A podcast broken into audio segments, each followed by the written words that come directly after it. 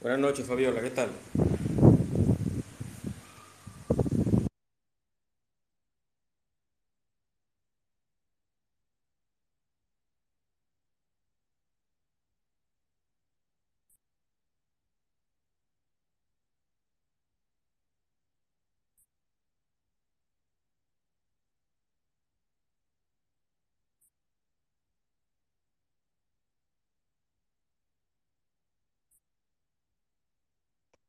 Buenas noches, don Tobías, ¿qué tal? ¿Me escucha?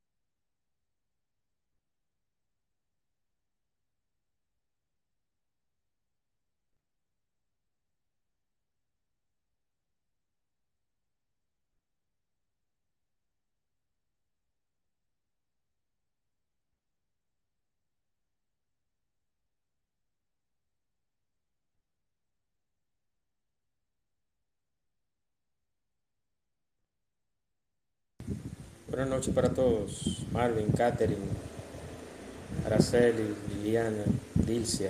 Buenas noches, bienvenidos.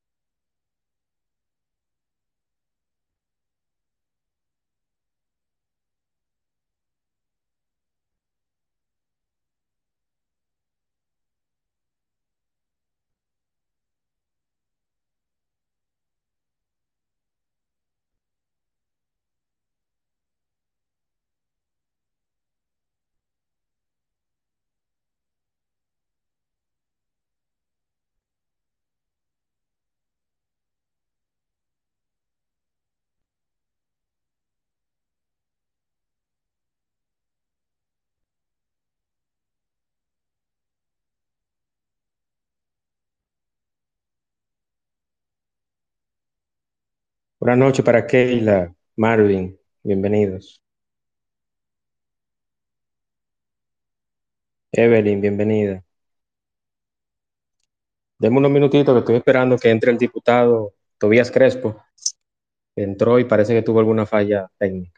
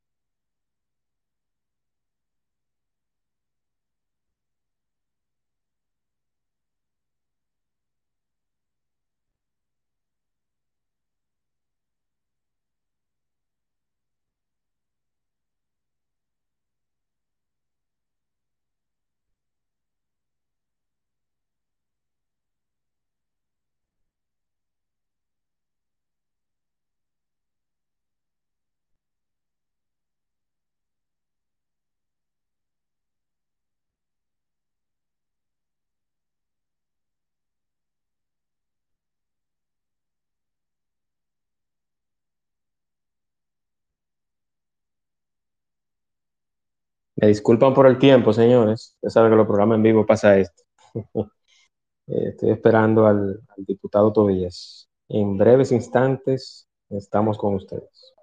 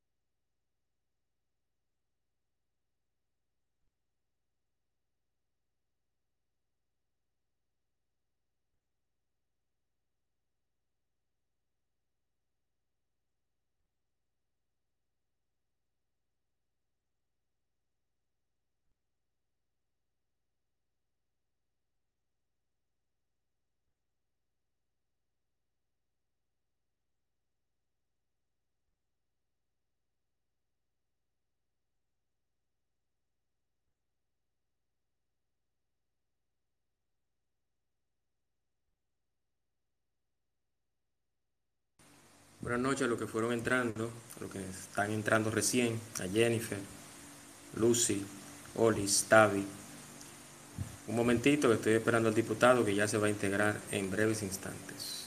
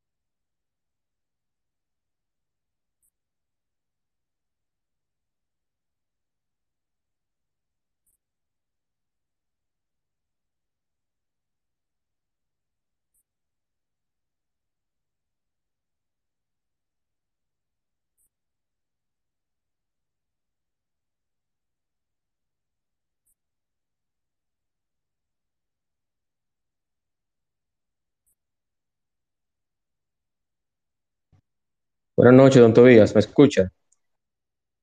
¿Cómo me escuchan todos? ¿Se escucha bien?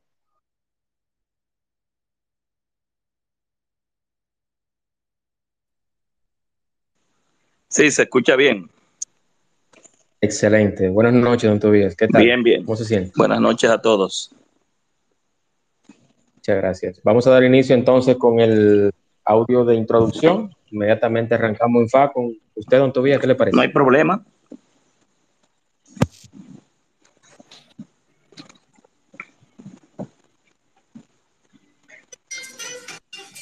Espacio dinámico e interactivo donde tratamos temas muy interesantes y de crecimiento personal. Así es, el espacio de Juan Manuel. De lunes a viernes a las 8 de la noche por aquí, por Twitter.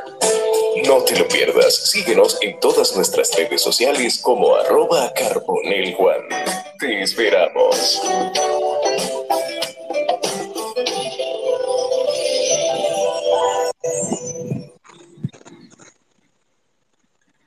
Buenas noches para todos, especialmente a los que tuvieron el, la paciencia de esperar este, estos minutitos que el, diputado Tobías estaba acomodándose en su silla para exponernos una ley tan importante como la ciberseguridad, legislación tecnocrática. Nada, bienvenido, don Tobías, este espacio es suyo. Gracias, buenas noches a Juan Manuel Carboneri y a todos los lo que están conectados en este espacio virtual. Eh, agradecido de esta invitación de nuevo a compartir con ustedes nada. Entramos de inmediato para no perder el tiempo porque habíamos eh, perdido algunos minutos. Eh, el año pasado nosotros depositamos la ley que crea el Sistema Nacional de Ciberseguridad contra la ciberdelincuencia de la República Dominicana como una forma de aportar eh, en la parte legislativa a combatir, primero a prevenir y a combatir el crimen eh, con el uso de las TICs, de las tecnologías de información. Eh, hay una parte de la ley que es preventiva, que crea toda una filosofía, una cultura de ciberseguridad, eh, desde todo lo que tiene que ver con las escuelas, las universidades, con los usuarios, con las instituciones y órganos eh, del Estado, las instituciones públicas también, eh, para ir creando esa, esa cultura de prevención en, en, los niños, en los adolescentes, con el uso de la, de, de la identidad, de las claves, los accesos, eh, la protección de los datos que uno tiene guardado, sobre todo el uso de las claves, que es muy importante. Pero también establecer políticas de seguridad para nosotros protegernos de perfiles maliciosos, de perfiles delictivos y de una serie de ataques que se ven muchas veces eh, de manera natural, ¿verdad? Eh, como eh, bondadoso y al final es malicioso. Y por el otro lado, la parte correctiva, la parte represiva, lo que tiene que ver con los ilícitos, el régimen sancionador y todo lo que el Estado debe utilizar a nivel de cooperación judicial y policial internacional, y ahí entra el derecho público, eh, eh, el derecho internacional público, el derecho internacional privado, eh, incluso la, el tema de las relaciones diplomáticas, eh, la, política exterior con los estados donde se ha firmado sobre todo el Consejo del Convenio de Budapest, que es a partir del 2000 que los los jefes de Estado pues proponen un marco jurídico normalizado a través del mundo para que los países que hemos firmado, en el caso de República Dominicana, ratificamos ese convenio. Yo fui el presidente de la Comisión de las TIC que ratificó ese convenio de Budapest, del Consejo de Europa, para cooperar eh, con todo lo que tiene que ver con los crímenes eh, por el Internet, en el ciberespacio, con el uso de las tecnologías. Los crímenes por tecnología generalmente son transnacionales, hay un servidor que está alojado en un lugar remoto, que puede ser Australia, un operador que puede estar en Estados Unidos y un usuario que esté clonando eh, una, una, tarjeta o, sacando balance de una cuenta o robando la identidad o información de un sistema informático eh, en República Dominicana. Entonces, eh, desmontar todas estas estructuras que son redes, que son estructuras poderosas, requiere eh, la colaboración de diferentes estados para compartir información, pedir, eh, buscar evidencias y lograr no solamente sanciones aquí, sino sanciones en los demás países que son parte de los acuerdos. En República Dominicana nosotros tenemos una ley que es la ley 53-07, que se denomina Ley de Crímenes de Alta Tecnología, ya tiene 15 años. Es una ley obsoleta que aunque venía dándose eh, paralelo a la ratificación del convenio del Consejo de Europa, eh, se, se, aprobó y se promulgó primero que la ratificación del convenio. El convenio cada vez se, se, modifica y se actualizan otras normas. Entonces, en esto de, la, de los delitos de alta tecnología es importante ver que el uso del, Internet, de la tecnología, de las aplicaciones, de los software, eh, en la mayoría de los casos la sociedad lo utiliza para fines nobles, pero hay una gran cantidad de usuarios que utiliza la tecnología para delinquir por, por el Internet, no solamente como decimos nosotros los ingenieros, eh, pasan ceros y unos, sino que pasa eh, información, pasa dinero, pasa productos, pasa servicios, eh, pasa droga, pasa eh, trata de mujeres, pornografía infantil, actividades terroristas, sobre todo en lo que le llaman el Internet profundo, el, Deep Internet o el Internet oscuro. La mayoría de nosotros casi siempre navegamos en lo que es la superficie. y en ese sentido, pues esta ley busca crear también un ente que desde el Estado eh, controle y domine, bueno, o que por lo menos trate de regular, no vamos a decir controlar, porque el Internet eh, y su protocolo es una estructura eh, abierta donde fue diseñada de forma tal que es muy difícil su control y la gobernanza del Internet y de lo que pasa por ahí se dificulta, sobre todo porque estamos hablando de una red mundial que es ubicua, que está en todas partes y que en muchos casos incluso ha habido sentencias de, tribunales eh, superiores, ¿verdad?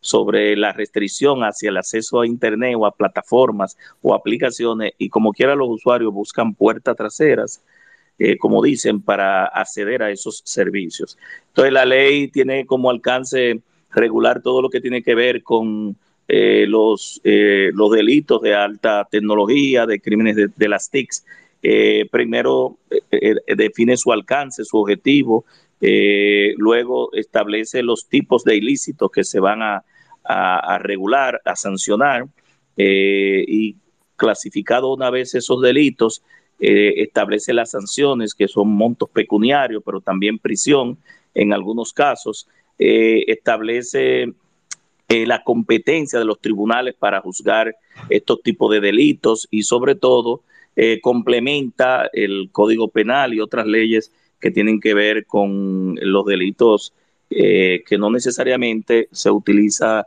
como herramienta o como medio las tecnologías. Establece todo un procedimiento de, de, cooperación, como dije ahorita, a nivel internacional entre los estados para dar cumplimiento a todo lo que tiene que ver con la política criminal de los países que son miembros del Consejo de Europa. Y va muy directamente a delitos que son muy propios de este tipo de medios, como la pornografía infantil, eh, la trata de, seres humanos, la trata de blanca, la trata de órganos, el terrorismo, delitos contra la nación, eh, los delitos eh, contra la defensa, la seguridad nacional también.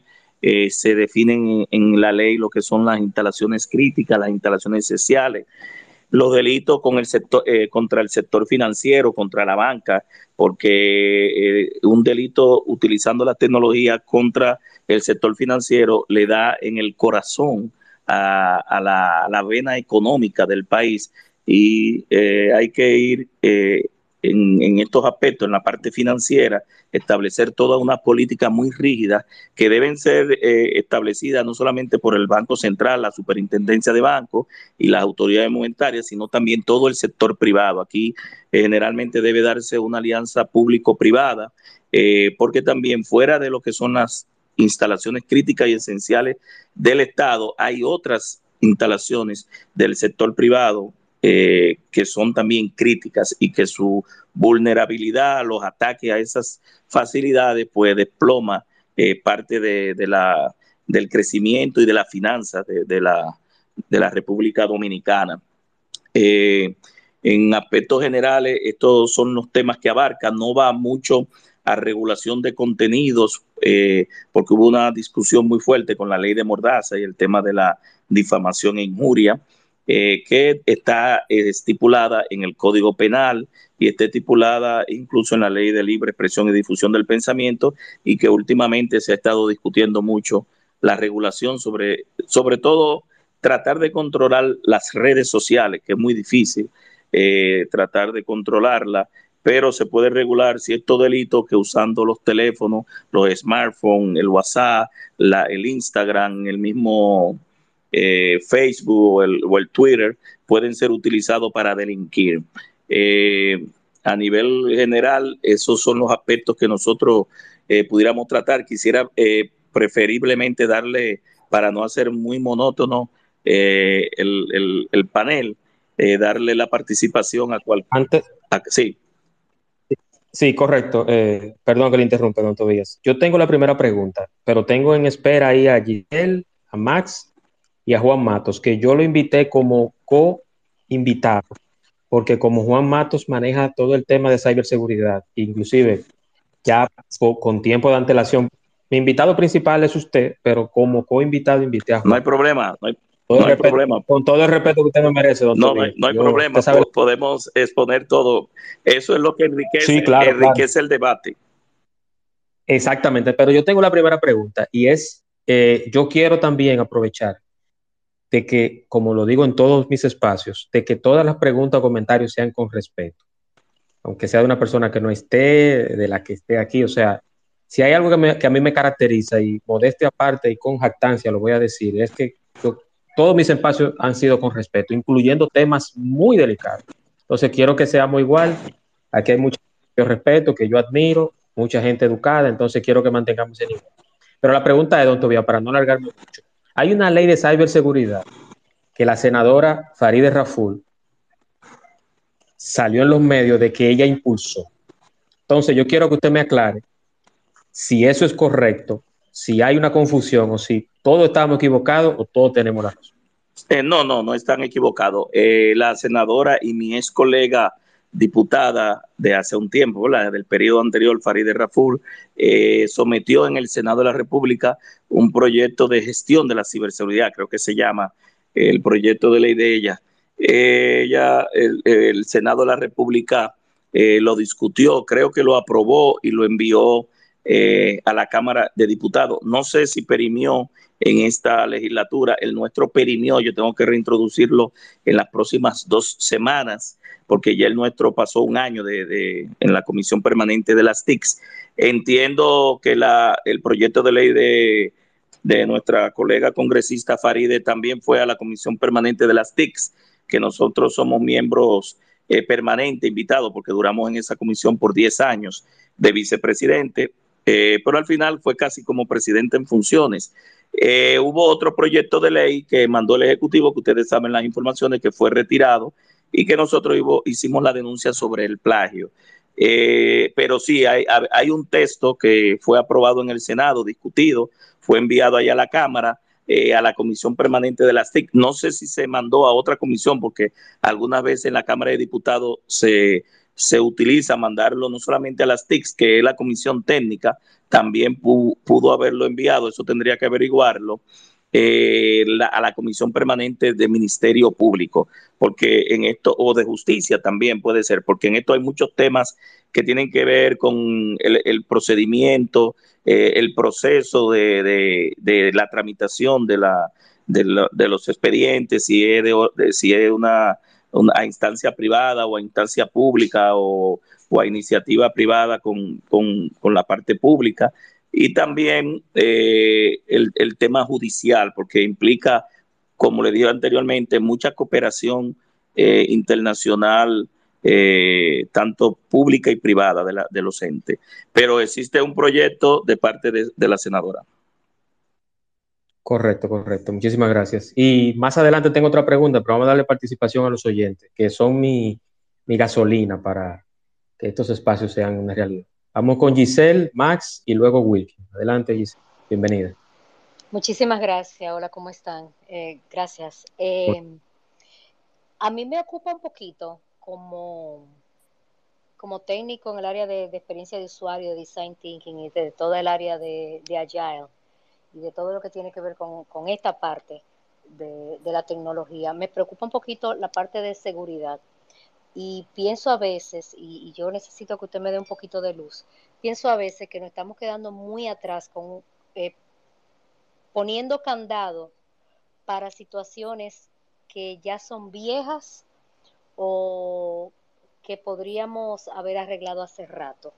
Y no quizá poniendo atención y, ahí yo sé que Juan, Juan es un interesadísimo en ese tema, por ejemplo, al metaverso, cosas que van a pasar en el metaverso, o la parte de inteligencia artificial, todo lo como va exponencialmente la tecnología, yo quiero saber cuál es su parecer en cuanto a eso y si realmente estamos tan blindados para ese nuevo escenario que, muchas veces lo vemos tan en el futuro, pero que realmente ya está entre nosotros. Gracias. y, que se ve, y que se ve como un guion de alguna película de ciencia ficción, pero es una realidad que está. Eh, bueno, déjame decirle a Giselle que eso de inteligencia artificial eh, no es que va a venir, es que está allá. Y del metaverso también. Eh, voy a, tiene la razón. desde el punto de vista de las regulaciones, Giselle, eh, creo que dije que generalmente las sociedades van más adelante que las leyes, que las regulaciones porque la innovación, la creatividad, ahora que estamos hacia una transformación digital, eh, lo relativo a, la minería de datos, a, los blockchain, a las transacciones por criptomonedas, eh, lleva eh, la robótica, la codificación de las enfermedades, todo lo que tiene que ver con el Internet de las cosas, los vehículos autónomos, que son aplicaciones que tienen que ver con inteligencia artificial, llevan a que em, la mayoría de los estados, siempre a nivel normativo, esté muy detrás de los avances tecnológicos y eso eh, le complica un poco a las autoridades y también al sector privado, a las empresas y a los usuarios. Eh, todo lo que tiene que ver con adelantarse a, aspectos de perfiles delictivos, identificar temas de ciberseguridad. Eh, pero es, es, como usted dice, nosotros, la ley de 53-07, que es la que tenemos de alta tecnología, posiblemente en el momento fue adecuada, ya quedó obsoleta. 15 años en tecnología es mucho, tres meses, seis meses demasiado. La pandemia, por ejemplo, cambios que nosotros los tecnólogos, los que estamos en esta área, experimentábamos en 10 años eh, o en 5 años, ahora la pandemia lo está produciendo en seis meses, en tres meses, en un año como mucho en dos años. Entonces nosotros tenemos que acostumbrarnos a que las regulaciones también eh, eh, sean ágiles y que vayan a tono, porque muchas veces la gente dice, ah, no, pero ya hay una ley, la 53-07, pero cuando te vas a ella, ves muchas falencias, muchos vacíos, muchas, eh, muchos temas que están fuera del alcance para las autoridades. vuelvo y repito, tanto en la parte preventiva como en la parte represiva.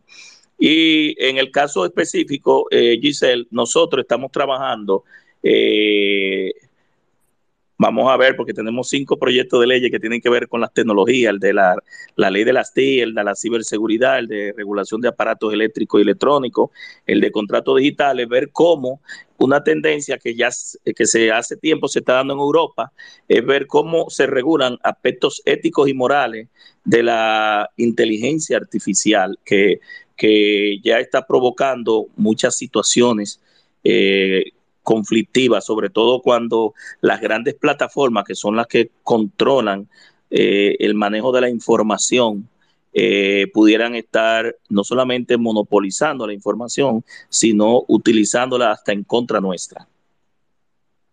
Así es, así es. Y que, y que agregando algo a lo que usted dijo y a lo que comentó Giselle, nosotros tenemos que tener, yo, yo entiendo, desde mi ignorancia, don Tobías, si usted me corrige, tener una actualización así como, como son los celulares. O sea, salen dos celulares distintos en un año. O sea, cada seis meses, a veces, a veces, a veces anual, pero yo entiendo que la, tenemos que ir a la par de, cómo van los tiempos.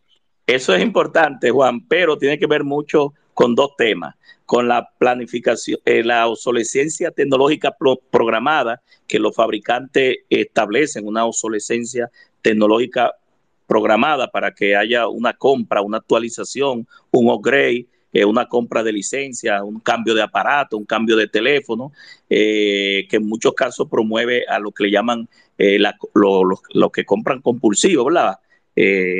hacia esos cambios. Y exacto, pero también está el tema económico. Si el ciudadano de clase media, baja, tiene la capacidad para de manera continua hacer las actualizaciones de no solamente de las licencias, de las aplicaciones, sino también de los teléfonos. Eh, hay un tema económico ahí, pero eh, es importante siempre sí tener las actualizaciones, porque muchas de las actualizaciones incluso vienen ya con, con muchas brechas de seguridad que se han detectado por los fabricantes y ya vienen entonces con esos parchos o esa actualización o parche, como nosotros decimos los técnicos, eh, vienen ya eh, establecidas y protegidas. Eso es correcto. Vamos entonces ahora con Max, luego en este mismo orden, Max Wilkin, y luego yo quiero una participación también de mi amigo Juan Matos. Adelante, Max, bienvenido, hermano. Gracias, Juan. Gracias por, por la invitación, por la participación. Primero, antes que todo, eh, Siempre, muchísimas gracias a usted. Gracias. Primero felicitar al diputado Tobías Crespo por la iniciativa de, este proyecto tan importante, tan valioso. Y bueno tener un colega, ¿verdad?, de, la tecnología en, la Cámara de Diputados. Eso entiendo que agrega un valor importante a las diferentes iniciativas para agregarle modernidad, innovación a todos esos proyectos que están ahora pasando por las diferentes cámaras. Así que bueno, eh, le agradezco y le felicito por esa iniciativa. Básicamente, yo tenía dos preguntas. Eh, la primera iba con la primera pregunta que hizo Juan y la segunda tiene que ver ya con el proyecto en sí. La voy a hacer las dos porque entiendo que eh, no son tan, tan largas, ¿verdad? Primero, no sé si cómo lo manejarían ustedes ya a nivel de las cámaras del Congreso, pero como el, el proyecto de ley, este proyecto es una iniciativa no, diría igual, diría parecida, ¿verdad? A la que introdujo Faride, Raful, eh, la senadora, si en algún momento se contempla hacer, digamos, eh, ver los proyectos eh, como, ¿verdad? Ver cómo se pueden unificar los dos proyectos y lanzar un proyecto único, ¿verdad? No sé si eso es posible, si eso se ha contemplado. Y segundo, en, el, en este proyecto de ley, si está incluido la parte de la tecnificación y la capacitación de las autoridades, porque hemos visto y bueno, y se ve claramente en la ley 5307 de delito de alta tecnología, que uno de los problemas que ha tenido la ley es que hay cierta falencia, ¿verdad? cierta debilidad en el tema de, la tecnificación de, los diferentes niveles por donde pasan eh, los casos y, y, los crímenes ¿verdad? Que, que acontecen en nuestra sociedad. Entonces, básicamente esas son las dos preguntas y bueno, gracias por la oportunidad. Gracias a eh, ti.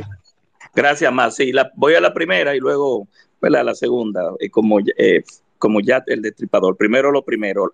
En cuanto a la primera, sí, eh, Max, nosotros en la, en la Cámara lo que casi siempre procede es cuando hay dos iniciativas, por ejemplo, en el caso de la senadora que viene del, del Senado, es totalmente diferente a la nuestra. La nuestra fue producto, Max, de nuestro trabajo de tesis, de tesis para graduarnos de, de abogado en la UTE, en la Universidad de la Tercera Edad. El año pasado duramos eh, un tiempo haciendo el trabajo de tesis con mi hermano Moisés y de ahí salieron dos proyectos de leyes que lo sometí. El proyecto de, eh, de la ley, general de la ley de las TICs que modifica la ley 153-98 que lo sometí en, en, en, marzo y el proyecto que crea el sistema de ciberseguridad contra la ciberdelincuencia en la República Dominicana, que lo deposité el 9 de septiembre del 2021.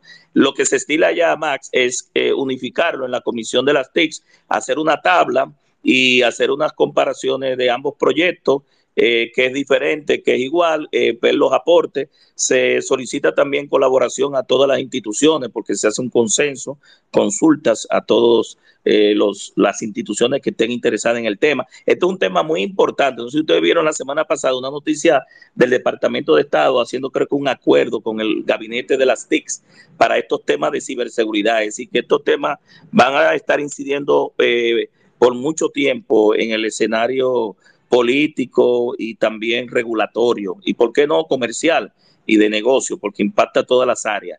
Y en cuanto eh, a la última pregunta, que es la parte de la formación, es donde precisamente nosotros tenemos muchas debilidades, muchas falencias en el Ministerio Público, que aunque hay una Procuraduría eh, para, especializada para los crímenes de alta tecnología, en la Policía Nacional eh, se tiene el DICAT, que es la Dirección de Crímenes de Alta Tecnología, en la justicia, bueno, se manejan estos temas basados en, la aplicación de esa ley lo que son los aspectos penales por un lado y los civiles por otro, pero sí se necesita mucha capacitación de los jueces a través de la Escuela Nacional de la Judicatura, eh, de los fiscales a través de la Escuela del Ministerio Público, que hay una escuela también, y, ¿por qué no?, eh, de los abogados, de, los policías, eh, sobre todo en el tema de las, de las pruebas, de las evidencias, de, la parte de, los forenses, del peritaje, de las informaciones que se van a someter como prueba en los juicios. Se necesita mucha capacitación del, del INACI a nivel tecnológico también y, ¿por qué no?, eh, de todos los ciudadanos. Es decir, eh, el proyecto de ley apuesta mucho a esa tecnificación y profesionalización de todos los entes y órganos del Estado. Por eso es un proyecto integral que abarca primero la prevención, primero la cultura de, seguridad, de ciberseguridad, para luego entonces eh, prevenir los ataques y ya una vez se da la situación, cómo el Estado responde de manera efectiva a, eh, esos ataques. Muchas gracias. Eh. Muchas gracias, muchas gracias, diputado. Contestado más. ¿Todo bien? Sí, sí, excelente, excelente. Vámonos con Wilkin. Wilkin, siempre a tu orden. Wilkin trabaja el tema de ciberseguridad en Estados Unidos. Hago, Wilkin, hago esta presentación para que Tobías conozca un poquito de tu. Y les recomiendo también que, que lean, él lo tiene anclado en su perfil, un artículo que le hizo el, el listín diario a Wilkin como dominicano, emigrante en Estados Unidos y trabaja el área de ciberseguridad. Adelante, Wilkin, bienvenido, hermano. Gracias Juan, gracias, eh, gracias por la invitación como siempre y al diputado Tobías por, ah, por su exposición.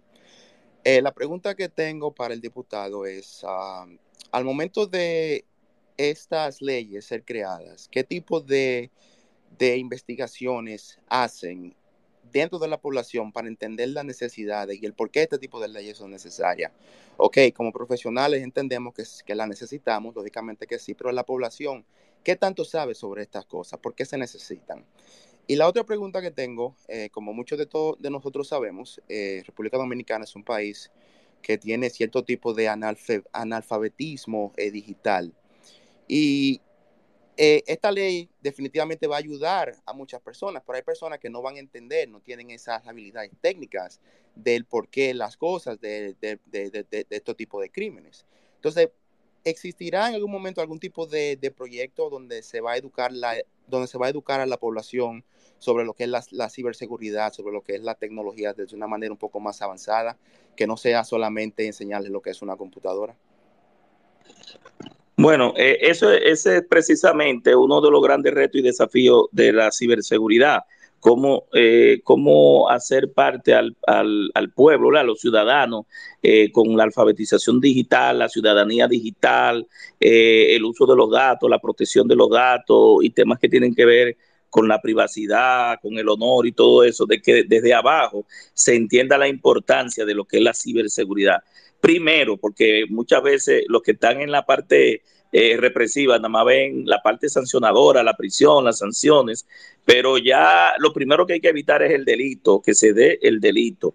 Y la ley establece incluso recursos para crear esa filosofía de, de socialización, no solamente de la ley, sino de los aspectos básicos más importantes que tienen que ver con este tema que a veces la gente le tiene miedo porque cree que es una palabra como habla del ciberespacio, del internet y de muchos temas que a veces en sopa de letras nosotros los ingenieros queremos confundir a la gente, pero hay que llevárselo de una manera eh, llana.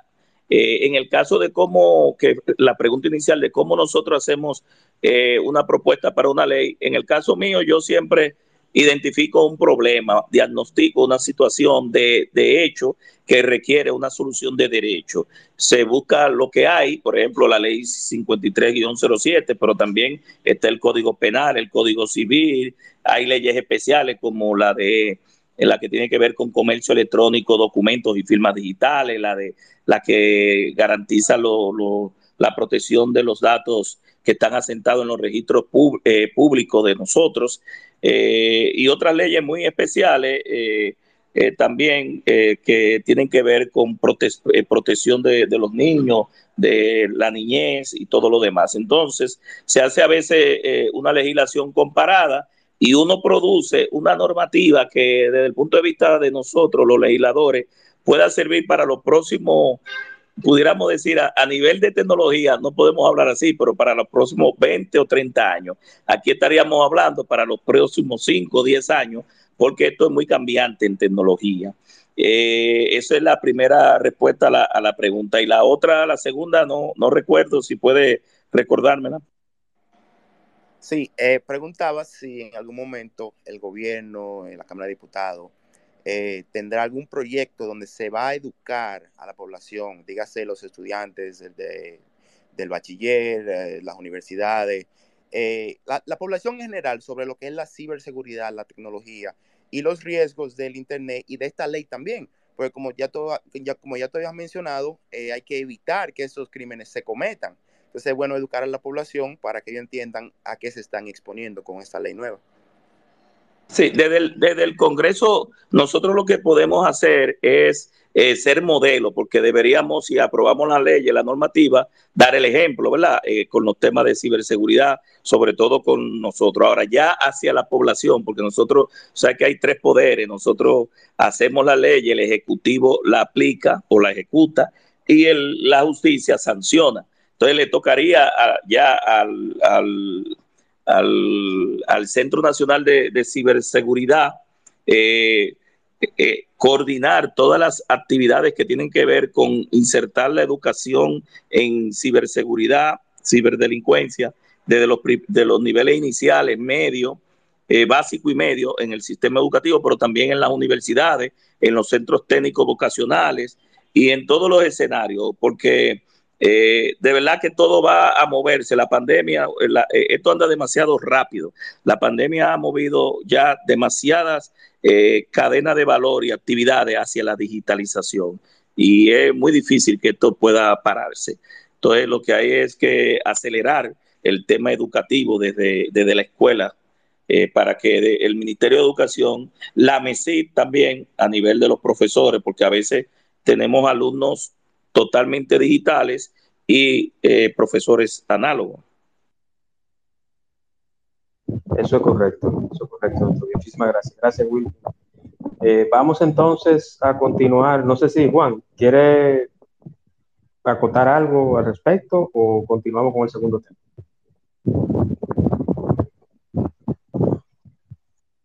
Hola, hola, sí, por aquí estoy. Eh, adelante, bienvenido, hermano saludar a Tobías, excelente exposición, muy, eh, muy atinado todo lo que plantea. A mí me parece, de hecho, muy interesante eh, el hecho de que ese proyecto de ley eh, sea el resultado de, de, un proyecto de investigación, de una tesis. a veces, bueno, vemos en el Congreso algunos proyectos que, a veces son copy-paste o que a veces eh, no tienen el nivel, digamos, de, solidez que debería tener un proyecto eh, legislativo, ¿no?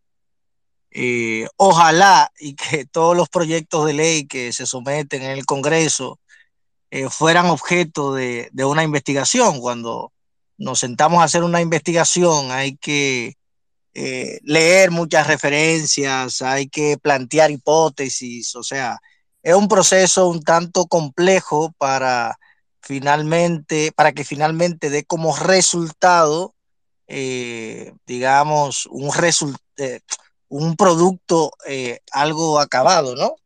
Entonces, me parece muy interesante que, que este proyecto de ley sea el resultado de una investigación.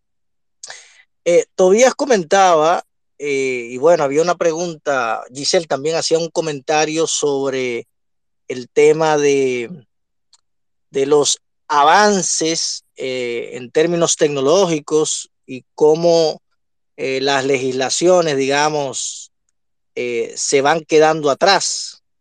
Y ciertamente eso siempre es una preocupación, el hecho de que, de que, bueno, las legislaciones realmente por todo lo que implica, por toda la burocracia, no, no atienda, digamos, con la misma velocidad y es prácticamente imposible, eh, pero a veces se quedan muy, muy rezagadas, principalmente en estos temas eh, tecnológicos, ¿no?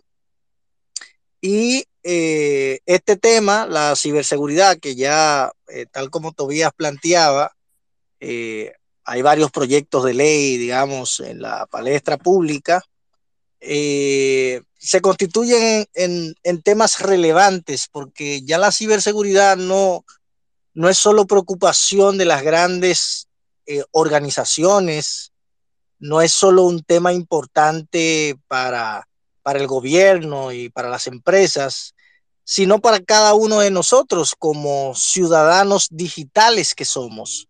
O sea, todos nosotros eh, utilizamos eh, dispositivos electrónicos, enviamos, eh, enviamos correo, interactuamos a través de redes sociales, compramos, vendemos por internet, hacemos nuestras reservas, realizamos transacciones electrónicas. Y entonces a nosotros nos toca preocuparnos, nos toca preocuparnos porque eh, los ataques cibernéticos ya no solo, se, no solo están dirigidos a las grandes corporaciones, a las grandes instituciones, sino que ahora eh, nosotros somos eh, objeto de, digamos, de mini ataques, en donde básicamente tu información se puede ver comprometida. Probablemente muchos de los que están aquí en algún momento eh, le han transferido, eh, le han sacado dinero de su cuenta, le han clonado una tarjeta o le han robado eh, las credenciales de una de sus redes sociales o le han robado el WhatsApp o le han llamado para estafarlo o ha comprado algo que no le han entregado. Entonces, eh, entiendo que, que, la ciudadanía también debe de alguna manera eh, preocuparse y apoyar este tipo de proyectos, que no es un pro, o sea, los proyectos de ciberseguridad no, no debemos verlo como proyectos meramente técnicos, probablemente la gente escuche esto y quizás no sea, eh, a ver, tanto de la, de la, de la atención del público en general, porque lo entiende tal vez como, como algo muy técnico esto de ciberseguridad. ¿no? Pero la verdad es que eh, cada uno de nosotros eh, maneja información. Hoy en día vivimos en un mundo que es, eh, bueno, está muy digitalizado. Todavía comentaba cómo la pandemia ha, nos ha adelantado tecnológicamente muchísimos años. Yo leía un artículo que comentaba que la pandemia por lo menos nos ha adelantado unos 20 años en términos de transformación digital.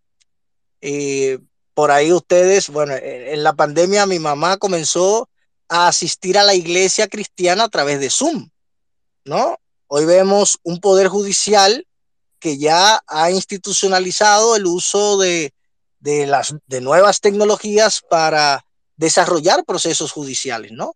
Entonces, eh, este tema de la ciberseguridad no lo vean como algo, como algo técnico. Eh, es importante que la ciudadanía se interese, eh, que lo lea para ver qué cosas hay por ahí y que entienda que básicamente estos proyectos también apuntan a proteger nuestra vida digital y nuestras interacciones digitales.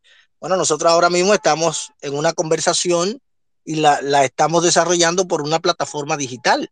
la mayor parte de nuestros días nosotros eh, la pasamos haciendo uso de medios digitales y sencillamente la tecnología ha cambiado la manera en la que nosotros hacemos todas las cosas que nosotros hacemos. Entonces, eh, yo saludo que en el Congreso se hayan, eh, tanto el Senado como la Cámara de Diputados, estén eh, básicamente introduciendo proyectos de este tipo y que le esté interesando atender estos temas, ¿no? No sé, Tobías, y ahí aprovecho y te hago una pregunta. los legisladores eh, a tu entender, y hablo en términos generales, y evidentemente eh, sacándote a ti, porque eh, ciertamente tienes intereses, interés en este tema, ¿cómo tú ves la recepción? ¿Cómo tú ves que los legisladores, en términos generales, ven este tipo de proyectos? Por ejemplo, cuando se habla de esos temas de, de ciberseguridad, tú ves una, un interés real de parte de, de los legisladores con respecto a, a, normar este tipo de tema. Sí, gracias. Eh, mire, antes de responder la pregunta, quiero eh, especificar tres aspectos. Lo primero es que eh, nosotros en la parte, han habido varias preguntas sobre la parte de capacitación, sobre educación, sobre llevar la, la ciudadanía digital de manos de toda la gente, que no confundamos eh, el medio con el objetivo. La tecnología es un medio. El objetivo del proceso de enseñanza y aprendizaje es de que la educación se dé, de que el aprendizaje te dé. Y entonces a veces, muchas, en muchas ocasiones, confundimos la tecnología como medio con la educación per se. Por eso, por ejemplo, cuando hablamos de que muchas universidades y muchos centros todavía siguen en la virtualidad. Eh, el proceso de educación es un proceso social de interacción humana y requiere el contacto también. Y la tecnología es un complemento para que ese proceso se dé, pero no es la educación en general, que a veces uno como eh, outside, por ejemplo, eh, muchas veces confunde. Y le digo porque yo estoy dando clases desde los 23 años de estos temas. Sí, empecé en APEC, en la UAS y en Pucamaima.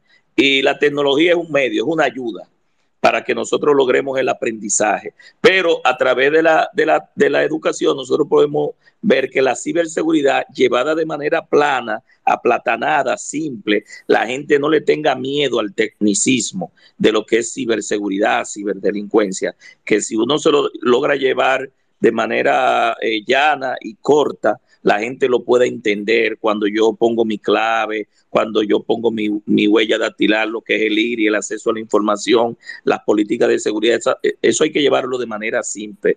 Lo otro es que, eh, respondiendo ya a la última pregunta eh, de, de, de, de Juan, ¿verdad?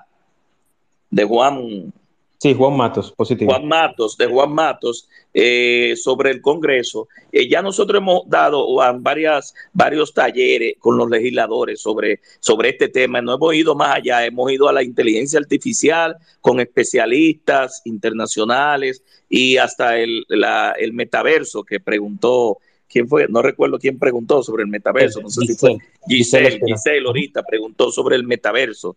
Pero eh, como todo requiere que la mayoría le preste atención. Es decir, de nada sirve yo montar un taller, sensibilizar a los legisladores sobre el tema, si de 190 vamos 20, lo que nos interesa el tema. Eso hay que lograr acaparar la atención de la mayoría.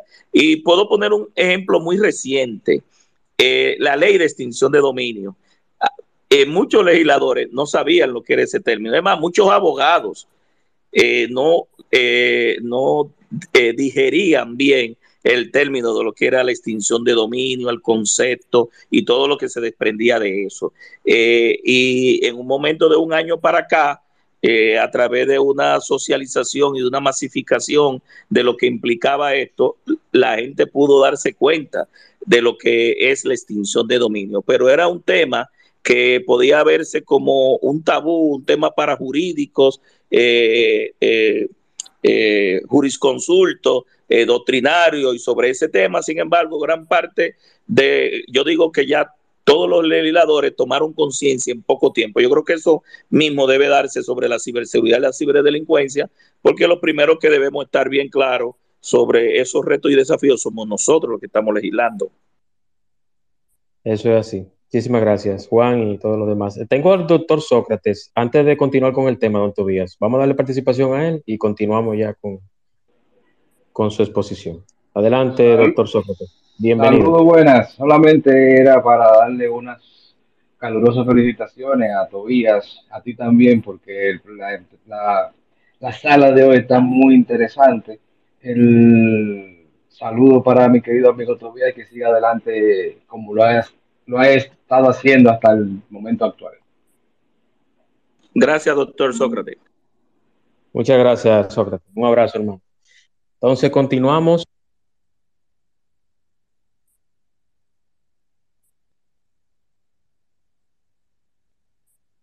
Te silenciaste, Juan. Está silenciado el doctor. Perdón, perdón, perdón. Eh, clasificación de los delitos. Don Tobías. No se escuchó, repite que se silenció. No, que le decía que el, segundo tema que tenemos es clasificación de los delitos. ¿Me escucha ahora? Hola.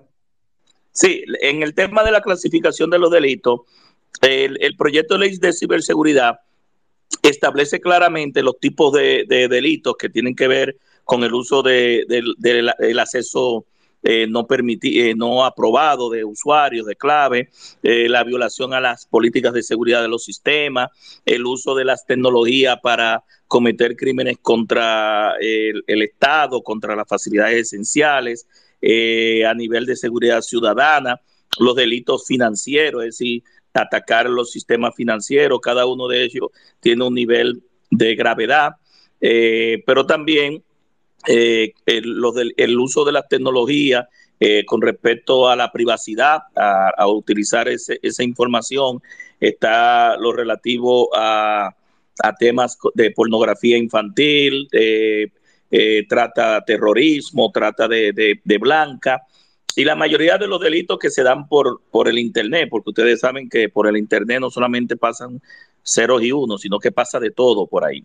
Entonces, eh, cada uno de ellos tiene una clasificación para, una vez identificado, eh, ir al, tema de la sanción, del régimen sancionador, que es importante eh, saber esto del régimen sancionador, porque uno de los dos elementos que se deben tomar en cuenta a nivel jurídico como legislador son dos principios, que es el principio de racionalidad y de proporcionalidad, que no es lo mismo, por ejemplo, vulnerar eh, la seguridad del metro, por ejemplo, o de, la empresa de transmisión que tiene que ver con proveer energía o una generadora, eh, que atacar un, un, un, sistema de una pequeña o mediana empresa o de un sistema bancario.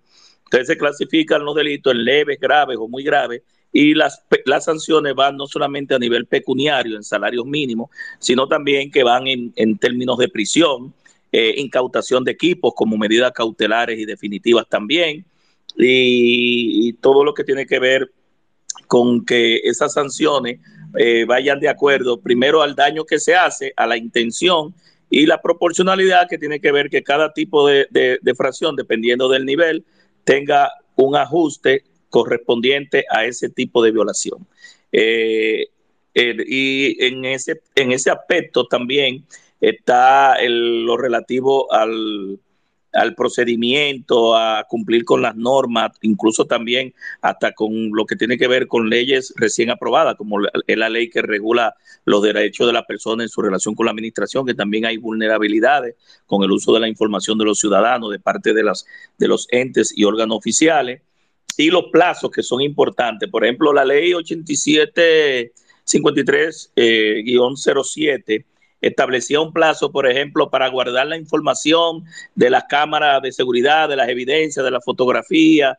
Eh, por ejemplo, el Centro Inteligente de Control de Tráfico que se tiene ahí en la 27 de febrero, al lado del Boulevard, que tiene cámaras de videoseguridad o el 911 hasta tres meses. Pero ustedes saben que hay casos complejos a nivel de justicia que se pueden dar en la investigación hasta 18 meses cuando se declaran complejos. Entonces ya hay aspectos de los plazos que han quedado en la ley eh, fuera del alcance de lo que es el procedimiento y de que se pueda lograr tener las evidencias en un juicio para lograr la sanción definitiva, porque en, un juicio la prueba es fundamental, sobre todo en la, en la parte penal y en la parte civil, las evidencias y el peritaje.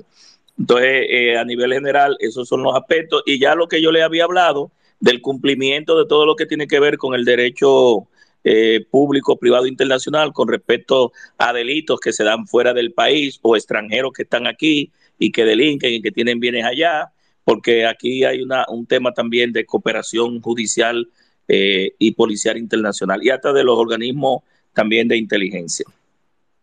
Sí, muchas gracias, don Tobías. Todavía yo tengo una, una duda y una pregunta que en su momento, bueno, qué bueno que está aquí la estimada amiga Susana Gotro, yo el año 2021 planifiqué un espacio para hablar de ciberseguridad, específicamente sobre la ley que estaba impulsando la senadora Farideh. Por razones que desconozco y que no voy a especular ahora, ella no participó.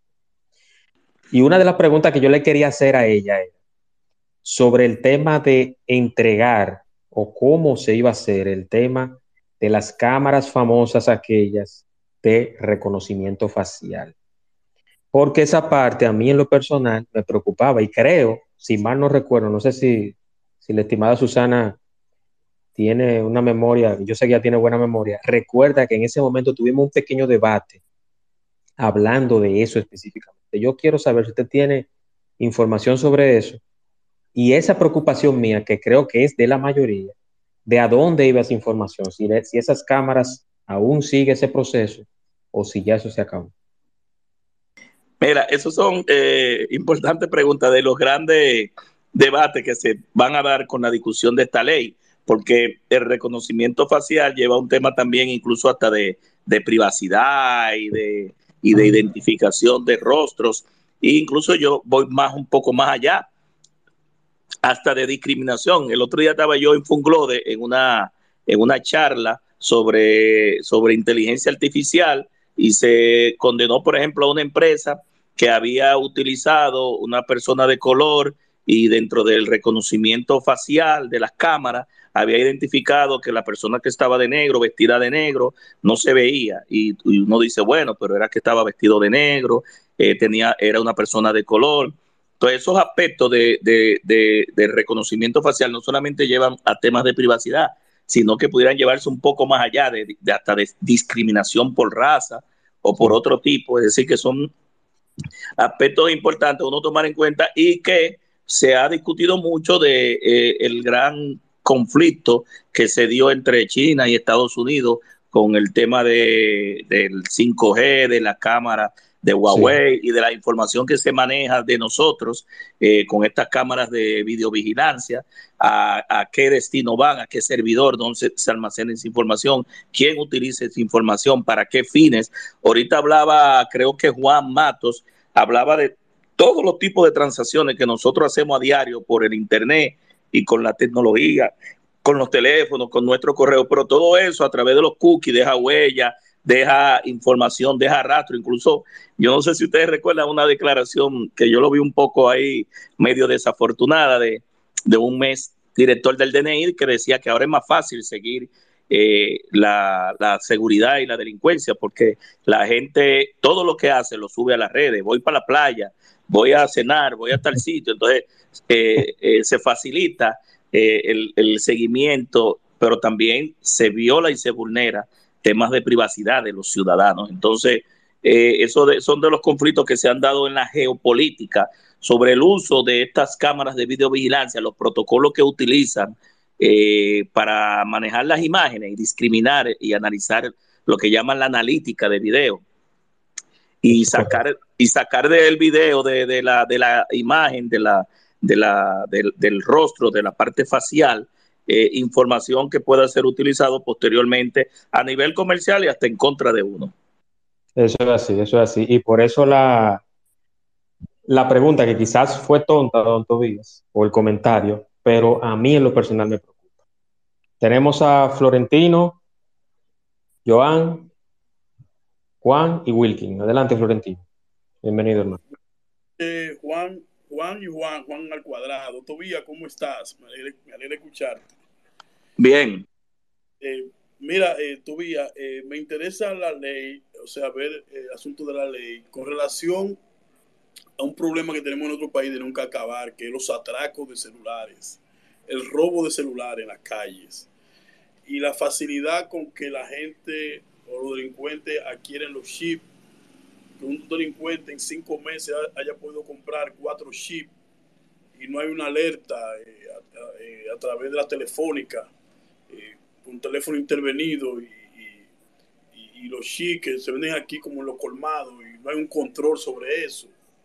¿qué, ¿qué, dice la ley sobre ese, sobre ese, ese aspecto? De, por tantos muertos que ha, que ha dejado los, los, robos de celulares y, y, y, eso continúa, porque era, te robo, le robo un celular y viene a los dos días y lo activa y, no ha pasado nada. Entonces, eh, ¿cuáles son las garras que tiene la, esta ley sobre, sobre esa parte?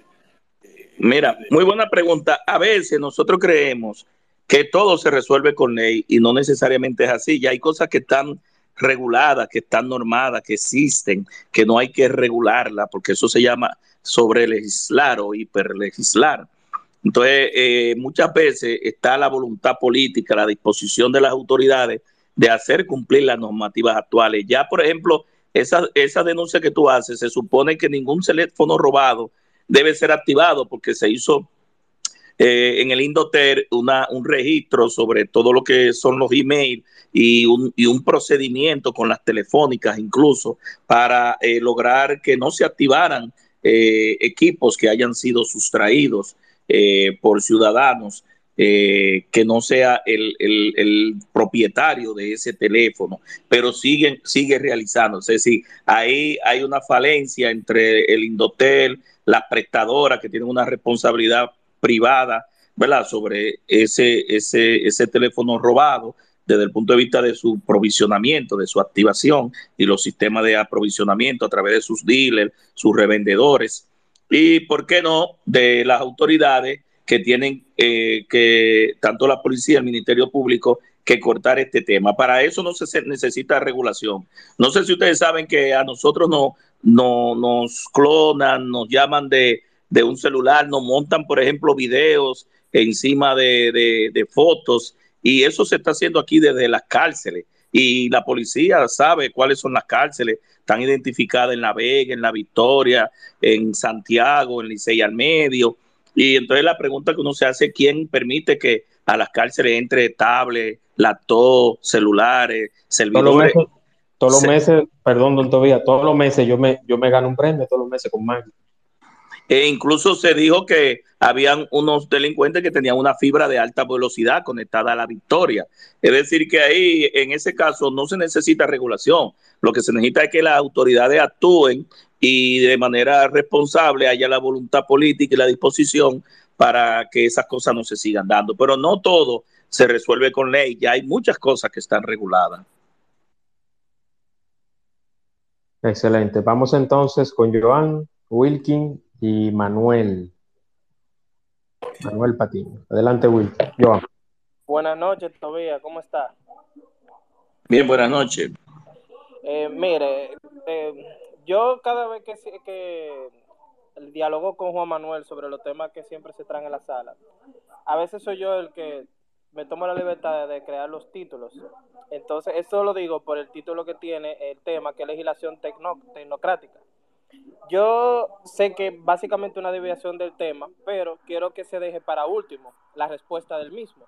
Pero, ¿qué, o sea, hablando de, lo que es la tecnocracia, o sea, el, el, asunto de que la gente ya haya tomado la tecnología como parte de la democracia, ¿qué soluciones legislativas se ha dado con respecto al uso de la tecnología y de la democracia con la tecnología? Pero eso si usted quiere respóndelo para último, respóndelo ahora, pero creo que esa, esa es una parte muy importante que, que por lo menos tenemos que tocar con usted, que usted es el experto en eso. No, te voy a, te voy a responder ahora mismo, incluso. Mira, eh, eh, por ejemplo, ahorita hablaba alguien de todo lo que se había dado del aceleramiento de, de, la pandemia, de la transformación digital. Nosotros en la Fuerza del Pueblo, por ejemplo, hicimos un congreso sumamente digital, virtual, eh, a nivel de que entramos 7.680 dirigentes a través de Zoom, hicimos propuestas, 989 propuestas que fueron aprobadas y seis mil y pico de personas que no eran de la, del partido y entraron a, a, hacer recomendaciones y sugerencias. Y eso lo provocó la pandemia. Tuvimos que hacer el primer congreso del partido de manera digital. Pero, ¿qué, ¿por qué traigo eso? Para responder tu pregunta. Eh, no solamente con la parte tecnocrática, que, entonces ponemos el tema más complicado a nivel de, jerga técnica.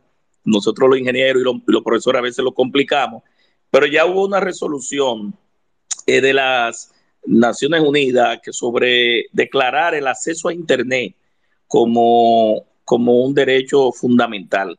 Y yo no diría que como abogado sería un derecho fundamental, ni como ingeniero, que tengo las dos condiciones, sino como, como, un, como un derecho ciudadano para apelar a derechos fundamentales, como es el derecho a la educación, el derecho a la salud, el derecho a estar eh, informado, el derecho a la libre expresión y difusión del pensamiento, eh, con, a través del, del, acceso a Internet, porque el Internet es una red, el Internet no se puede declarar como un derecho fundamental, el acceso a Internet y la democratización, que ahí entro a la parte democrática, lograr que esa masificación se pueda dar a través de las capas más bajas eh, de la población, porque la brecha digital, eh, por ejemplo, en República Dominicana, nosotros no vamos a lograr, por más discurso y retórica que hablemos, reducir la brecha digital mientras tengamos una barrera económica. Los ciudadanos del primer y segundo quintil, que son los más pobres, eh, no pueden tener servicios de, de, de, de, internet, de telefonía IP, de televisión, eh, con, una, con un impuesto de un 30%. Nosotros somos de los 183 países que están en las Naciones Unidas, uno de los que más caros paga impuestos a las telecomunicaciones. Entonces es una retranca cuando tú tienes un 18 del ITEBI, el 2% de, del CDT, que es la contribución al desarrollo de las telecomunicaciones, y el 10% del selectivo al consumo.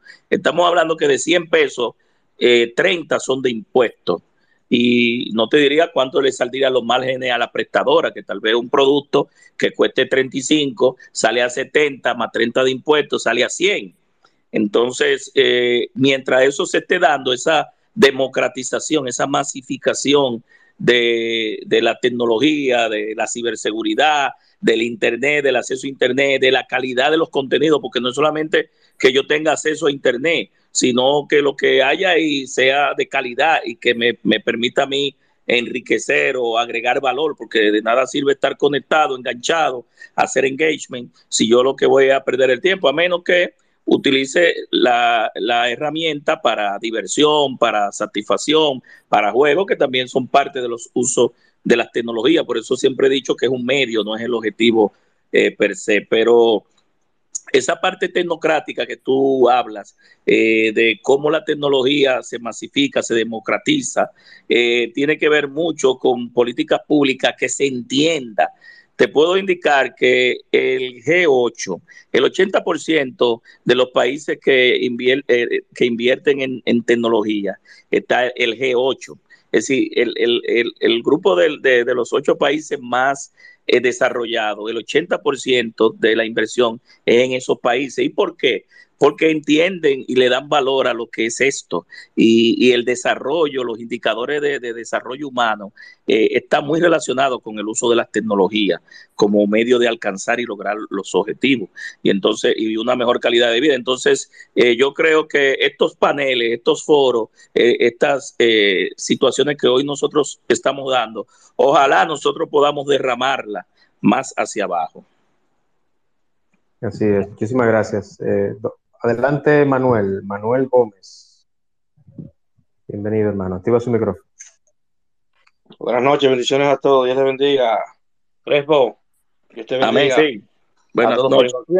Mi inquietud es la siguiente. Eh, sabemos de que el ciberdelito, ¿verdad? Y el delito de tecnología eh, o sea, es muy amplio, tarjeta, eh, robo de contraseña, eh, clonaciones, los chiperos, pero también eh, veo una cierta facilidad, por ejemplo, con las personas que sin tener un nombre comercial registrado, eh, puede eh, crear una página, eh, suplantar una persona, utilizar ese nombre eh, comercial, ¿verdad? Que está debidamente registrado en la ONAPI, o un proyecto que esté, por ejemplo, en la onda, y puede fácilmente en Instagram, en YouTube, en Facebook, empezar a trabajar con un nombre comercial ajeno y fácilmente empiezan a monetizar y eso trae como consecuencia que el dueño de ese nombre comercial se vea afectado por una mala reputación que le dé un ciberdelincuente violentando las leyes y quería preguntarle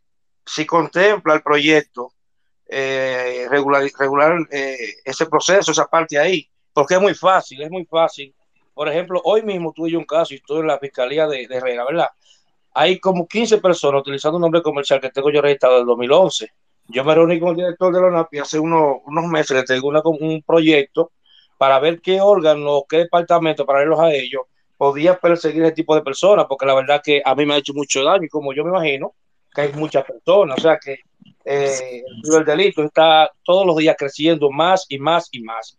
No es justo sí. que tenga un nombre comercial y que sin ningún tipo de colazo, de verificación, YouTube o Instagram, te lo permita primero abrir la, aperturar la cuenta sin una confirmación y segundo, te permita monetizar. Entonces, cuando viene el problema, el problema es para el dueño real de ese nombre comercial. Quisiera escuchar su opinión o si lo tienen contemplado. Buenas noches, gracias, lo escucho. Gracias, hermano. Eh, muy buena pregunta. Mire, sí, la ley la, la, contempla, tanto incluso dentro de la pista y lo considerando, y en varios de los artículos habla de lo que es el derecho, el derecho de autor, la propiedad intelectual, que ahí entra mucho ONAPI, eh, y también el registro de esos nombres. Pero eh, hay que tomar en cuenta que incluso cuando te hacen esa suplantación y te hacen simular toda ese, todo ese proceso, de, de símil con otra marca o con algo parecido, eh, hay muchas, hay responsabilidades incluso eh, de daños y perjuicios a, finalmente la persona al cual está suplantando, porque cuando hacen eso, eh, lo hacen con fines a veces temporales, logran su objetivo, monetizan, cierran y vuelven a otro punto. Porque eso es una ventaja que da el Internet, aparte de la, la ubicuidad, también la movilidad, que tú puedes desplazarte eh, y lograr conectarte en diferentes escenarios, eh, territorialmente diferente a donde estabas. Entonces, eso no lo tienen generalmente los delincuentes que hacen el atraco de manera directa. Entonces, está contemplado sí en la ley eh, esas, esos tipos de sanciones. Excelente. Juan Matos tiene la mano levantada. Adelante, Juan. Eh, hola, sí eh, comentarle al, a quien eh, tuvo la intervención que el tema de los nombres de dominio, esos nombres que yo puedo registrar, juanmatos.net, eh, presidente.com.do, realmente hay organizaciones, digamos, internacionales, de hecho hay una organización llamada ICANN, que es la Corporación de Internet para la Asignación de Nombres y Números. En el mundo entero, de hecho, eh, las legislaciones de cada país, eh, de alguna manera, podrían normar quién puede registrar un, un dominio, por ejemplo, eh, de Internet. Pero por lo general, este es un proceso que es sumamente simple y muy económico. Entonces, básicamente, si, si usted va a lanzar un proyecto de negocio, lo primero que usted tiene que hacer, antes de incluso eh, ir a ONAPI, por ejemplo, a registrar el, el nombre comercial, es verificar si ese nombre está disponible en Internet y en las redes sociales. Por ejemplo, me ha tocado iniciar proyectos y lo primero que yo hago es esa verificación y registro todas las redes sociales los nombres de dominio que yo considero eh, relevantes con respecto a mi proyecto y luego registro el nombre. Si ya usted eh, hizo el registro, digamos, de, de su nombre comercial, eh, tampoco es algo como que, que, que, usted pueda controlar mucho, porque por ejemplo, los dominios que son dominios.com, cualquiera en cualquier parte del mundo podría registrarlo. Eh, imagínese que usted lanza eh, zapatería Papo y usted registró en ONAPI zapatería Papo, pero resulta que usted no registra zapateriapapo.com. Cualquiera podría registrar ese dominio, por ejemplo, en, en una plataforma como GoDaddy y que te lo registran inicialmente como en dos dólares y registran esa presencia digital. Con las redes sociales pasa eh, lo mismo, digamos que, eh, a ver, Facebook, ni Twitter, ni Instagram están haciendo esa validación para ver si ese nombre pertenece a esa persona. Eso, eh, por lo general, no, hacen esa validación. Cuando sucede la validación es cuando ellos, eh, a ver, si tú quieres verificar la cuenta, ahí sí eh, ese check mark de verificación se lo otorgan a una empresa después de ciertas validaciones. Pero básicamente cada emprendedor debe, debe asegurarse de tener, de registrar su presencia en las redes sociales. Hay un sitio web muy interesante llamado eh, Name Check, así como chequeo de nombre, Name Check. En ese sitio usted puede colocar el nombre de su comercio o el nombre que usted quiere utilizar y él le va a verificar en todas las redes sociales y va a verificar todos los dominios. Entonces, por ejemplo, esa es una herramienta que le permite a usted validar si ese nombre que usted piensa utilizar no está siendo utilizado por otro. Ahora, si usted, eh, digamos que registró su negocio primero pero se le escapó registrar una red social o un dominio, esto es un delito que, a ver, no, no lo voy a llamar delito, imagínese que a alguien en Francia se le ocurrió utilizar ese mismo nombre. Esto es algo que es muy, muy difícil de perseguir porque se puede hacer en cualquier parte del mundo. O sea, alguien en, en, qué sé yo, en Corea del Sur se le puede ocurrir también lanzar zapatería papo y, y, registrar una página web. Entonces, creo que ahí, más allá de, de, de, ver si una ley me protege, creo que nosotros podemos tomar medidas preventivas como eso, esa, chequear si ese nombre que voy a utilizar está siendo utilizado por otro y si voy a iniciar un negocio, básicamente registrar eh, la presencia en todas las redes sociales o en las más importantes y hacer el registro eh, del dominio del dominio zapateriapapo.com, que sale mucho más barato que embarcarse en un proceso eh, legal. Es. Así es, muchas gracias, Juan. Wilkin tiene algún comentario o pregunta. Adelante, Wilkin. Gracias, Juan. Eh, mi comentario es breve. Es acerca de los ciberincidentes y qué tipo de auditoría o regulación se le van a hacer a las empresas que ¿verdad? que controlan algún tipo de infraestructura, infraestructura crítica del país. Eh, como todos sabemos, la infra infraestructura crítica son todos aquellos que contienen información crítica, ¿verdad?, del país, del gobierno y también de los ciudadanos de, ese país. Eh, en este proyecto de ley, eh, ¿va a haber algún tipo de regulación, de auditoría a esas empresas públicas y privadas en dado caso que tengan algún tipo de, de ciberincidente, sean ransomware, eh, malware, cosas así que ellos reporten, ¿se les va a requerir que reporten ese tipo de incidentes o no? Bueno, eh, deben reportarlo porque los incidentes tienen niveles de criticidad, ¿verdad? Y de vulnerabilidad, sobre todo como lo explica tú, Wilkin, dependiendo del tipo de, de, negocio que sea, de su importancia y de esa y, de, qué, de qué información maneja de los, de los ciudadanos. Pero eh, sí en, en, en, la ley debe establecerse eh, eh, autoridades de certificación, diría yo, auditores, ¿verdad?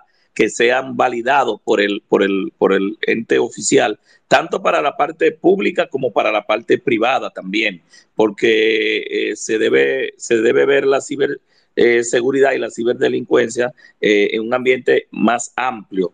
Entonces, tanto a lo privado, que tienen facilidades críticas y esenciales, que si se cae información de ese, de un banco, por ejemplo, X, eh, afecta eh, eh, a, una gran parte de los ciudadanos dominicanos, pero también ahorita hablamos de la empresa de transmisión, de, de una generadora o de, de, donde, por ejemplo, si en el, en el ITLA, donde está alojado el, el, el, data center de alta información o C5I, que son informaciones críticas, eh, esas instituciones deben tener auditorías permanentes, reportes de incidentes y eh, niveles entonces de cumplimiento, de lo que se llama cumplimiento a esos requerimientos de, de políticas de seguridad. Contestada la pregunta, Wilkin. Sí, muchísimas gracias. Eh, Wilkin, pero sin violar la parte de privada, ¿verdad? Porque estamos en el caso de privado, eh, debe hacerse por un procedimiento de que se de cumpla con, con, la privacidad y con el tema privado. Exactamente, porque eh, como, como ciudadano, a mí me interesa que si, por ejemplo, mi información privada, eh, dígase, por ejemplo, mi cédula ya en República Dominicana, es, ah, esa información es vulnerabilizada, yo quiero saber qué pasó con mi información, ¿verdad? Entonces yo quiero, es importante saber si este, si este proyecto de ley va a regular ese tipo de ciberincidentes a las empresas privadas y públicas. Eh, eh, sí, incluso la vincula Wilkin con la ley que, que eh, registra ¿verdad? los datos personales nuestros en todas las bases públicas y privadas, sí que están vinculadas ambas. Excelente. Entonces, eh, doctor Villas, una pregunta. Siendo usted, con toda la sinceridad que siempre le caracteriza y la honestidad, ¿cuándo te podremos tener o cuándo se supone que vamos a tener aprobada la ley de seguridad en República Dominicana? Bueno, mira, esa pregunta es muy difícil de responder, pero sí te puedo decir que viendo lo que está ocurriendo eh, alrededor del tema y observando los movimientos e informaciones estratégicas que yo veo que se están dando, eh, pudiera decirte que eh, tal vez en este cuatrenio pueda ser aprobada. Es decir, nosotros los legisladores le llamamos a eso el, el timing político. el timing político implica el momento en el cual ya se hace necesario y casi obligatorio eh, la promulgación de una ley que es reclamada por la sociedad. Eh, te lo digo, por ejemplo, porque en el caso de la ley de 6317, la ley de movilidad, transporte, tránsito y vial, que yo fui su proponente, eh, duramos cinco años y medio. Y a veces la gente me decía que, que nunca se iba a aprobar, que yo estaba loco, que eso era nada más en Suiza. Y ese timing político llegó y se aprobó y se promulgó y está en aplicación pero eh, a, cada, a cada ley le llega su tiempo. Es decir, que yo entiendo, viendo, viendo objetivamente las informaciones que manejo, que pueda hacer que en este cuatrenio eh, sea aprobada. No, inclusive, con Tobías, que estoy, eh, tanto a usted como a los demás congresistas, yo tengo las puertas de este espacio totalmente abiertas porque no solamente usted hace proyectos de ley, hay muchos congresistas que tienen, o no muchos, por lo menos en su mayoría, pero yo sé que los, los proyectos suyos son puntuales y son muy necesarios y son principalmente entre necesarios y urgentes, sería la palabra. Por ejemplo, está el del lenguaje de señas, que más adelante vamos a hablar de él. Pero qué bueno que, que, que usted por lo menos dio esa primicia aquí en el espacio de Juan Manuel, de que posiblemente de aquí al, al 2024 tendremos una ley de salud y seguridad. Eso nos tranquiliza a nosotros y creo que es un paso de avance a un país que estamos punteros en comunicación. Mira, voy a indicar algo, algo importante. Lamentablemente, el Senado dejó perimir por séptima ocasión, de sexta ocasión, eh, la ley que regula la lengua de señas y el sistema braille para las comunidades con discapacidad auditiva y visual. Lo lamentamos porque esas comunidades han marchado desde el Parque Independencia hacia el Congreso, han ido hasta el Tribunal Constitucional pidiendo que nosotros hemos dejado por omisión de aprobar una, una ley que derriba barreras de comunicación y que garantiza derechos fundamentales. Y te pudiera decir que a mí unos senadores me plagiaron esa ley. Eh, eh, yo soy sensible al tema porque mi hermano mayor fue sordo, fallecido. Hay una escuela en Asua que lleva el nombre de mi mamá, que es de, de una escuela especial, integral y uno es sensible al tema y después de tantos años no trabajando que le quiten una ley, que se la plagien y se la cambien, eso indigna a uno. Eh, pero en el caso de la ley de ciberseguridad, lo que más me indignó a mí, que fue como bien me preguntó, creo que fue Juan o otro de los participantes, que fue un trabajo de investigación de un año y pico, de dos años, de una tesis, que yo me fajé a preparar un proyecto de ley de ciberseguridad que estuve en Suiza, en el cuarto foro interparlamentario de ciberseguridad en el año 2012 y que he manejado todo el tema, incluso hasta la ratificación del convenio del Consejo de Europa para que, por ejemplo, vengan a pagarle a una empresa de abogado X para que prepare un proyecto de ley de la consultoría del Poder Ejecutivo y, le, le, plagien eh, un texto que le trabajó, le costó a uno mucho, mucho trabajo, muchas horas. Eso indigna más. No sé si me entiende, por eso nosotros dimos una rueda de prensa indignado porque se supone que desde el Ejecutivo no pueden cometer ilícitos y menos una ley de, de, ciberseguridad que cometieran el plagio de, no sé si digital o cómo fue que lo hicieron, de plagiarla en más de 60 de los 72 artículos. Pero eh, lamentablemente la ley de lengua de señas y el sistema braille perimió y vamos a tener que reintroducirlo. Eso, eso es muy penoso, eso es muy penoso, ya que la, las incapacidades en este país prácticamente están huérfanas, prácticamente están huérfanas, eso es muy penoso. Quiero agradecer a, al diputado Tobias Crespo, a Juan Matos, a Wilkin, a Max, que ya no está por acá, pero sí, sí, está por acá, aquí lo veo. Y a todos los que han participado hoy, a Manuel, a Susana otro que está por acá. Bueno, Susana tenía una pregunta, déjame darle el... el... Saludo a Susana, que la veo por ahí, sí.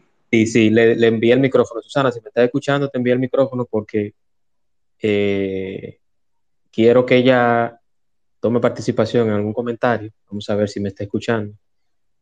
Susana, si me escucha, ponme. Ah, bueno, ya está disponible. Adelante, Susana. Buenas noches, ¿cómo está mi amigo Tobías? Muy bien, muy bien, mi amiga Susana, Dios te bendiga. Feliz de encontrarte aquí hablando de un tema tan importante. Eh, no, solamente una reflexión.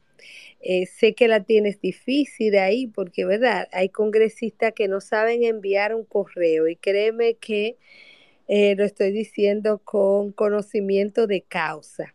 Entonces, sí, eh, la... Pero, es, una, es una oportunidad, Susana, para Claro, claro, pero decirle a la sala y y yo sé que a ti no tengo que decírtelo, pero que eh, aunque mm, la tecnología es un medio, ciertamente la utilización de la energía, de la tecnología y, y la disposición a usar la tecnología es una mentalidad.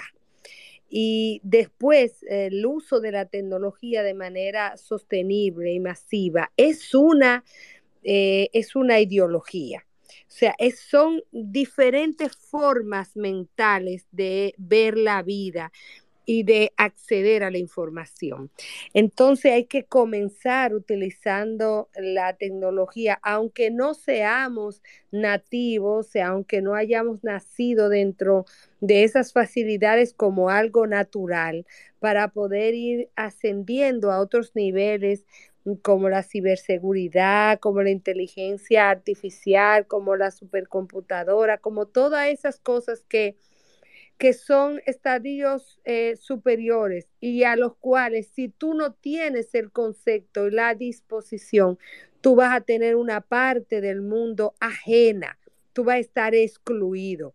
Entonces decirle que no es posible vivir al margen de lo que ofrece la tecnología.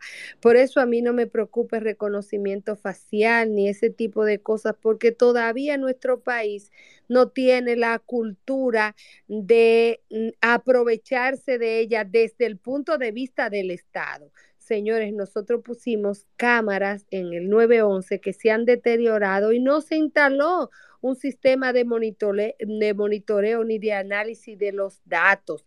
Entonces, aunque tengamos esas facilidades, el Estado, que es el que tiene la exorbecencia, el poder, no va a poder utilizar eso en contra de nosotros porque tampoco lo ha podido utilizar en etapas mínimas para lo bueno. Pero qué bueno que estamos hablando de esas cosas y qué bueno que entendamos que, que eh, tenemos legisladores como Tobía arando en el mar y, y, que, y que algunos grupos de personas estamos pensando en esos temas. Yo sé que llegaremos a buen puerto. Eh, y un abrazo y acepto otro aguacate que me mande prontamente. Y aprovechemos a legisladores como Tobía, porque ahora mismo la composición de nuestro Congreso no, no tiene muchos Tobías, no lo tiene, realmente que no. Gracias por la oportunidad de expresarme. Gracias, Susana. Eh, eh, debo decirte que sí, que eh, realmente, aunque yo hablaba ahorita de la tecnología como un medio, finalmente, seamos nativos naturales, nativos digitales o no, seamos generación Z, generación los millennials, lo que sea, la pandemia ha llevado a que mucha gente de 70 y 80 años sorprendan al mundo con el uso de las TIC. Yo creo que la tendencia de la neuro, neurotecnología, la neurociencia y todas las aplicaciones que vienen incluso de la biotecnología, eh, va a implicar que nosotros pensemos en digital, porque a veces pensamos en digital y actuamos en análogo o viceversa. Eh, pensamos en análogo y actuamos en digital y, y debemos ir al estadio de que hagamos ambas cosas. Eso es así, eso es así. Y agregando a lo que dice la estimada Susana Gotro, que lo único que estoy guapo con ella, que ella dijo mi amigo Tobías, y yo me considero un amigo de Susana también, y colaborador también de, de los medios y de cada vez que ella participa en uno de mis espacios. Estoy guapito, Susana. Pero agregar a eso y recordarles que este espacio está grabado la semana próxima o final de esta semana estará disponible para los que entraron tarde incluyendo también los pasados. Este jueves tengo otra participación de Leonelis José, una chica licenciada en Administración de Empresas, en Turismo, también es abogado, y va a hablar de un tema, de un caso que tuvo ella con, en una institución pública. Este jueves, 8 de la noche, Leonelis José, 8 de la noche, en el espacio de Juan Manuel. Tobías, muchas gracias por su participación. Gracias a todos los que estuvieron aquí soportándome tanto tiempo. Le doy las gracias y bueno, eh, esperemos que le haya sido de provecho y que se mantengan pendientes allá en, el Congreso para, para hacer los aportes. Eh, yo voy a sugerir que haya que hagan vistas públicas para que se escuche a todo el mundo. Sí, sí, sí, sí, por favor. Y, también yo quisiera, yo quisiera también que ustedes sus redes todavía para que todos los que están acá le sigan. Algunos eh, ya le siguen, pero los que no, que aprovechen para que, para que sigan y lean a uno de los congresistas más, no es porque él está presente, pero todavía uno de los congresistas más asequibles, más sencillo y más preparado que tiene nuestro Congreso Nacional. Bueno, mis redes son todo con Tobías, eh, Tobías Crespo en Instagram, en Facebook, en Twitter y en los correos también, arroba eh, Tobías Crespo, arroba Gmail. Así que eh, como soy Eliera Doctor, eh, desde que arranco una plataforma logro conseguir todavía Crespo que sin que nadie se me vaya adelante. Yo creo que, yo creo que usted tiene, tiene un hacker ahí que, que lo aprovecha. Pero ah, qué bueno, qué bueno todavía, qué bueno. Y tengo una última pregunta de Kelvin. Vamos, para no dejarlo en el tintero. Kelvin, adelante. Breve, que ya concluimos para no abusar de todo. Activa tu micrófono, Kelvin.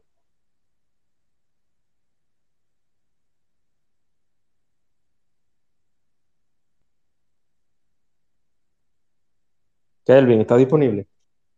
Bueno, parece que no, parece que no está disponible. Eh, Tobías, yo quiero antes de, yo quiero que usted me prometa que cuando usted vaya a presentar su candidatura a cualquier renglón de la política dominicana, que usted me prometa que lo va a hacer o va a tener luego de la presentación formal, que va a venir al espacio de Juan Manuel a hablar sobre ella y la propuesta que va a tener como candidato.